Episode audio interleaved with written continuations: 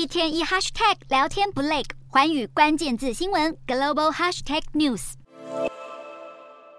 在中国，原本主要客群以中老年人为主的夕阳红旅行团，现在可以看到不少年轻族群报名。因为许多中国年轻人已经不再追求豪奢的旅游方式，反而加入夕阳红旅行团，跟大爷大妈们一起小资出游。虽然要一大早起床很折磨人，但是费用真的省很多。例如北京故宫半日游，门票加导游讲解只要一百零八人民币，等于五百元台币有找。或像是上海铁路局推出长达十四天的铁路旅程，游玩四川南北，费用包含食宿、交通以及保险各杂项，总共只要三千九百八十人民币，大约一万七千多台币。又或是搭飞机到海南玩六天，价格也只要两千七百五十人民币，约合台币一万两千元，可说是相当实惠。这些年轻团员可以帮忙拍照、陪长辈聊天，完全变成团宠。有些英法族还很热情，想要介绍对象给同团的年轻小朋友，让夕阳红旅行团直接变成恋爱巴士。而且现在中国年轻人蹭长辈经济还不止这一招，有人为了节省伙食费，就跑去社区食堂饱餐一顿。在这种社区食堂用餐，一样肉两样菜，大概只要十元人民币，等于是。大概台币四十四元就能解决一餐，比起外面的便当店直接省了一半，而且大部分都是家常菜，口味受到很多年轻人欢迎。除了社区食堂让年轻人蹭饭，现在还有养老机构征求年轻人入住，让年轻族群与老年人们多互动，实现两代同住、老少同居。现在中国年轻人们求职困难，为了节省开销，大吃社区食堂，还搬进养老院住，再跟着大爷大妈一起出去玩。不过也因此在各种消费活动之间，形成了跨世代的奇妙交集。